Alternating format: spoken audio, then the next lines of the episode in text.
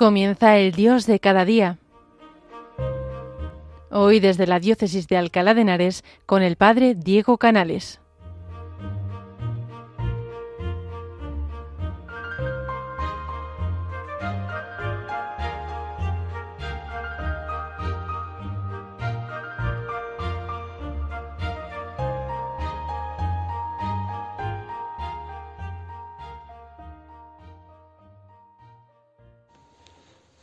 Buenos días, queridos oyentes de Radio María. Un día más nos encontramos en este programa de la mano de la Virgen María, en el Dios de cada día. No hace todavía una semana que escuchábamos cómo los Reyes Magos adoraban al Niño Dios, y desde entonces lleva resonando en mi corazón este Evangelio, porque me di cuenta que de alguna manera en este Evangelio estaba como condensada la vida espiritual. Y es que lo primero que sucede es que hay una búsqueda. La historia de cualquier persona que viene de lejos, pero que al final llega a su objetivo, al objetivo, a la meta, que es el encuentro con el Señor. La historia al final de que va descubriendo el camino poco a poco y va caminando por donde no sabe, y encuentra personas que no esperaba y al final vuelve por otro camino a su casa. De alguna manera la vida espiritual es así. Uno va por donde no sabe, encuentra personas que no esperaba y que le ayudan y al final vuelve de otra manera, por otro camino a su casa, vuelve cambiado. De alguna manera por eso os digo que es como el paradigma del que quiere llegar a un objetivo. ¿Cómo se llega al buen fin de una aventura?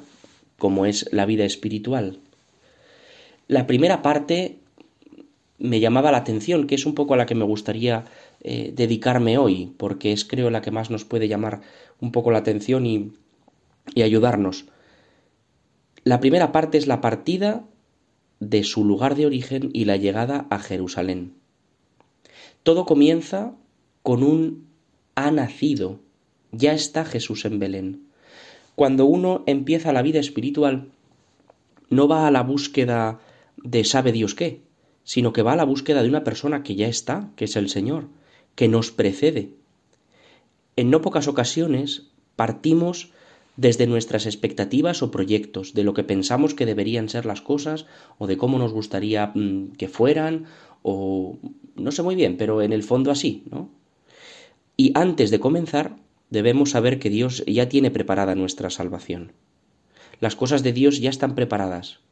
Dios ya ha preparado nuestro encuentro con Él. Todo comienza cuando Dios desestabiliza a los magos.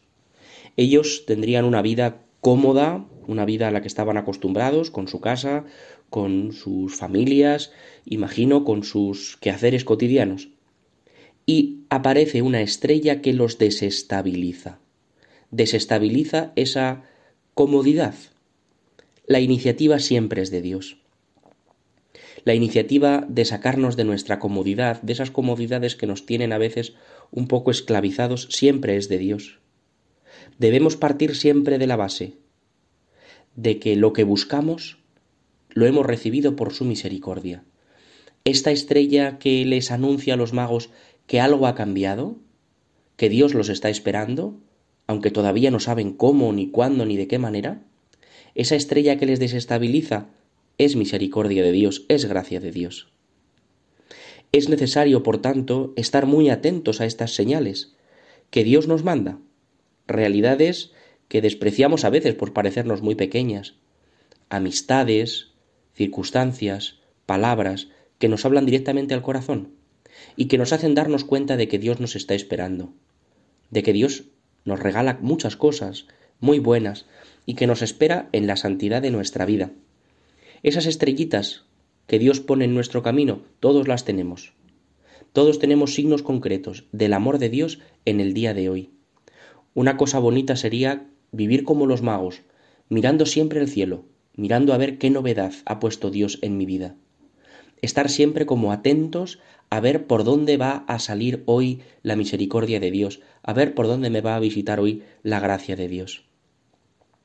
Otra cosa que me llamaba la atención es todavía en el versículo 1 del Evangelio que leímos, que el nacimiento de Jesús, dice el Evangelio, fue en el tiempo de Herodes. Y la búsqueda de Jesús fue también en el tiempo de Herodes. ¿Qué significa el tiempo de Herodes? El tiempo de Herodes es la oscuridad. Los reyes tienen que buscar y no saben muy bien dónde, y se van a encontrar con una persona no demasiado buena. Van buscando un rey, y lo que se encuentran es un regente, una persona que gobierna, pero que no reina. Buscamos el amor siempre en contexto de dificultad, de hostilidad. La vida que busca el amor debe navegar por el mar de la banalidad.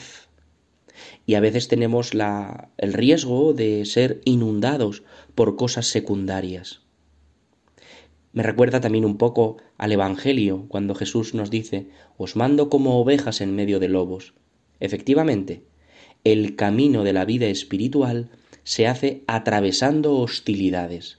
La búsqueda del niño Jesús por parte de los magos se hace en el tiempo de Herodes. Por lo tanto, hasta aquí encontramos dos luces evidentes en ese texto. La meta ya existe, es decir, no vamos andando por un camino que no sabemos a dónde nos llevará, pero también debemos saber que la senda que conduce a ella no es fácil ni es evidente, es una meta a la que nos conduce una senda que discurre por un camino difícil y deberemos combatir para mantener la fidelidad a esto que ha irrumpido en nuestra vida, a esta luz que nos ha marcado Dios como un signo de su misericordia, como un signo de su amor. Es, por lo tanto, una forma preciosa de comprender nuestra vida, ser buscadores de la misericordia, de la gracia de Dios, en tantos signos pequeños o grandes como tenemos en el día a día. Esta búsqueda, este camino que se nos abre cuando nos damos cuenta de tantos signos de la gracia y del amor de Dios, no discurren por sitios de facilidad, no atraviesan mm, valles preciosos, se da un contexto de dificultad. En el tiempo de Herodes. Herodes representa de alguna manera al mundo. El mundo al final, ¿qué hace? Tener su propia preocupación como la brújula de su vida. Y así Herodes es un hombre que acaba matando a su mujer y a su hijo porque le daba miedo que conspirasen contra él. Acaba matando a los santos inocentes porque tiene miedo de que el rey de los judíos esté entre ellos, y entonces acaba matando a todo el mundo a su alrededor que puede suponer para él un peligro. Esto de alguna manera nos enseña que Herodes solamente se preocupa por sí mismo y en el altar del ídolo del egoísmo sacrifica todo lo que haga falta, no se para delante de nadie. ¿Y qué le dicen los magos cuando llegan a ver a Herodes? ¿Dónde ha nacido el rey de los judíos? Hemos visto salir su estrella y venimos a adorarlo. Hemos venido a adorarlo. Es decir, ya no van buscando algo, van buscando a alguien. En la vida espiritual nos pasa igual. No vamos buscando cosas, no vamos buscando cosas de Dios, no vamos buscando sentimientos, no vamos buscando ideas, no vamos buscando discursos, vamos buscando a alguien. El camino de la vida espiritual quizá empieza por la búsqueda de cosas. En la vida espiritual quizá uno empieza buscando sentimientos de piedad y devoción, empieza buscando paz, empieza buscando tranquilidad. Está bien, no está mal. Pero uno no se detiene ahí. Hemos visto salir su estrella, hemos visto signos de la presencia de Dios, estos que hemos dicho u otros, y por eso venimos a adorarlo. Decía San John Henry Newman, no podemos buscar los regalos de Dios, sino al Dios de los regalos. Eso hacen los magos en este camino de la fe. Van buscando al Dios de los regalos, diríamos, no van buscando las estrellas de Dios, van buscando al Dios de las estrellas. Y por eso ellos que estaban mirando continuamente al cielo, de repente el cielo se apaga, los signos externos se apagan. ¿Y qué tienen que hacer? Escuchar la escritura. Tienen que reconocer que en la palabra de Dios Dios habla a su pueblo para poder encontrarle. ¿Cómo podemos encontrar a Dios hoy? Le encontramos en dos lugares eminentemente. El primero es en la escritura. Los magos empiezan a reconocer a Dios cuando leen la escritura. El libro de la creación, al principio, las estrellas, el camino siguiendo las estrellas, a continuación, ya de una manera mucho más clara, con la palabra de Dios, con las profecías del Antiguo Testamento, y eso les lleva directamente a reconocer a Dios en la carne de Cristo. ¿Y eso qué sería en el día de hoy? Los sacramentos. Toda la belleza de la creación nos lleva a escuchar a Dios en su palabra revelada. Y toda la palabra revelada de Dios nos lleva a adorar a Cristo en su carne, en sus sacramentos. Por eso los reyes se postran delante del niño Jesús, pero no se quedan ahí, sino que le ofrecen sus regalos, sus dones. ¿Y eso qué, significa? ¿Por qué le ofrecen oro, incienso y mirra? De alguna manera, ese oro, ese incienso y esa mirra representa toda la humanidad, toda la vida de los magos. Te presentamos, Señor, todo nuestro oro, todo lo que valemos, todo lo que poseemos, todo el poder que tenemos, todas las seguridades. Te presentamos, Señor, nuestro incienso. ¿Y qué es el incienso? Todo aquello que escapa de nuestras manos, todas nuestras ilusiones, preocupaciones, alegrías, penas, esperanzas, todo aquello que es como el incienso, que se eleva y que no podemos nosotros coger, aquello que no depende de nosotros. Y te ofrecemos, Señor, nuestra mirra. ¿Y qué es la mirra? Es la muerte.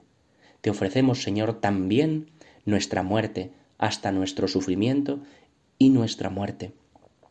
Y entonces una vez que los magos le han ofrecido todo eso, vuelven a su tierra por otro camino.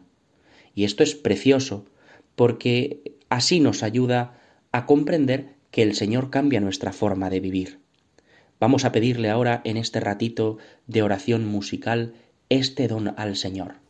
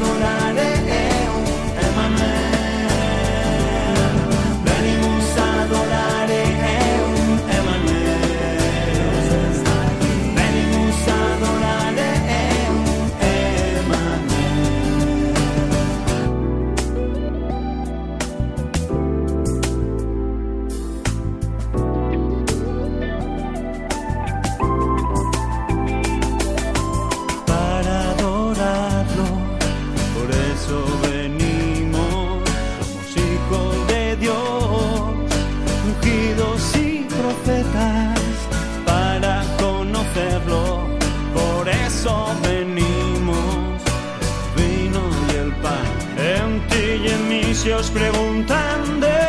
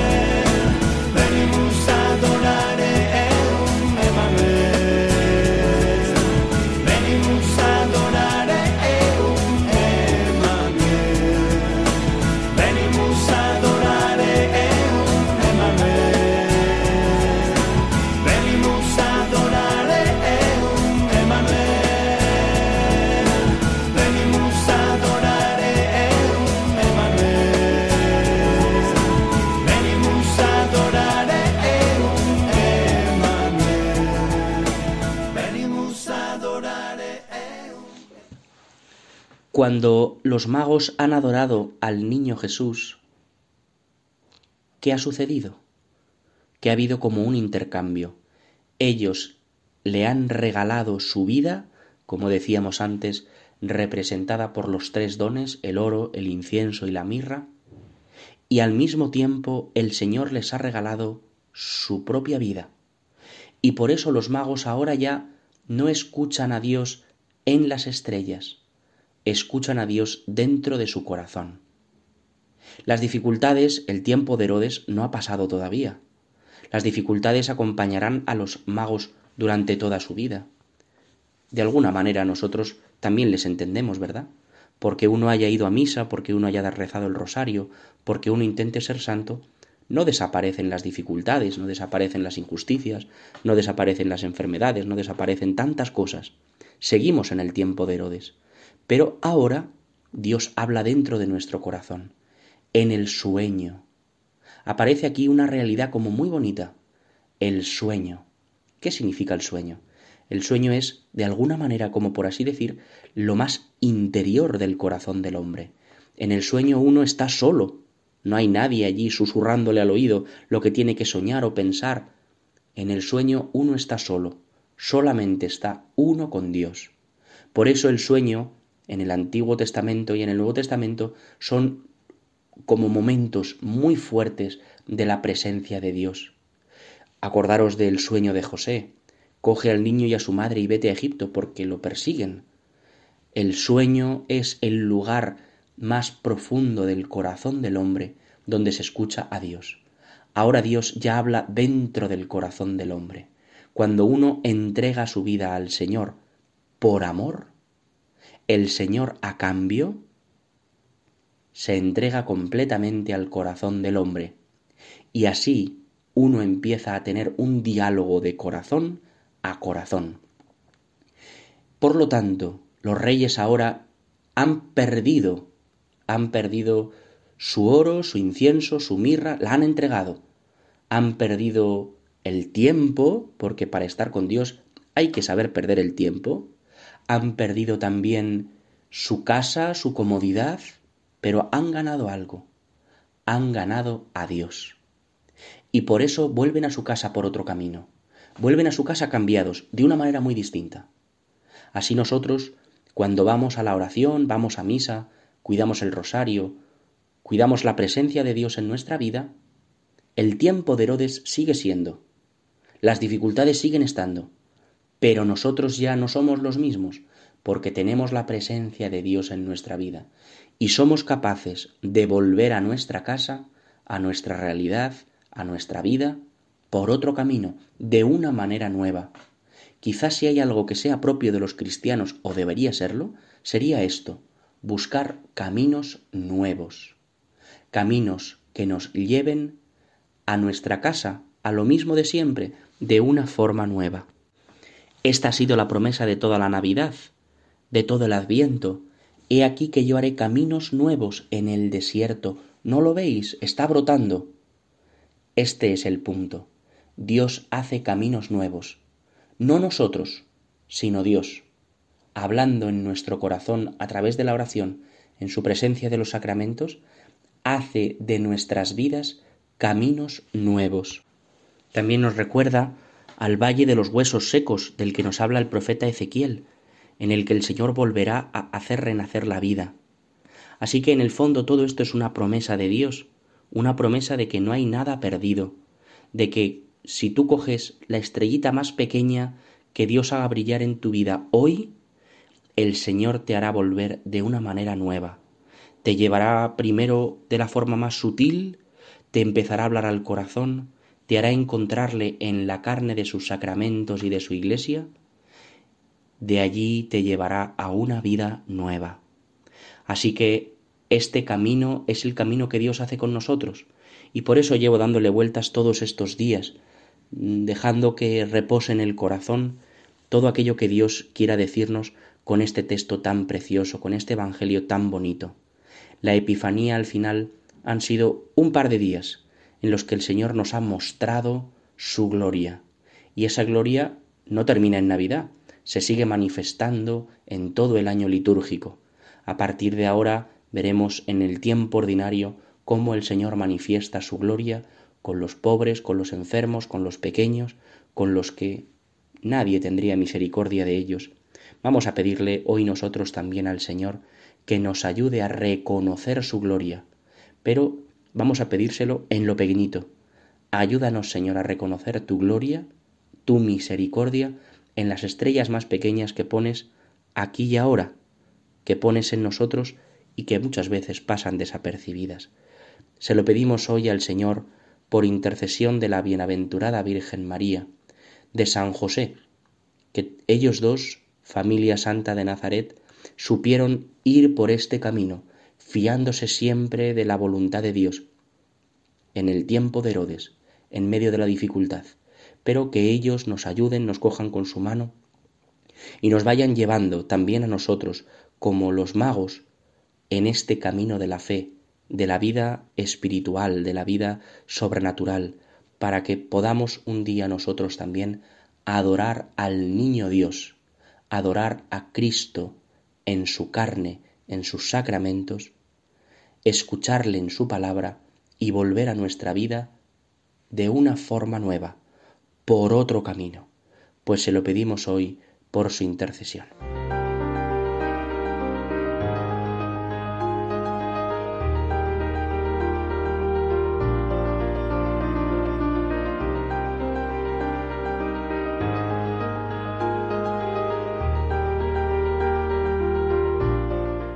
Concluye el Dios de cada día. Hoy nos ha acompañado el Padre Diego Canales desde la Diócesis de Alcalá de Henares.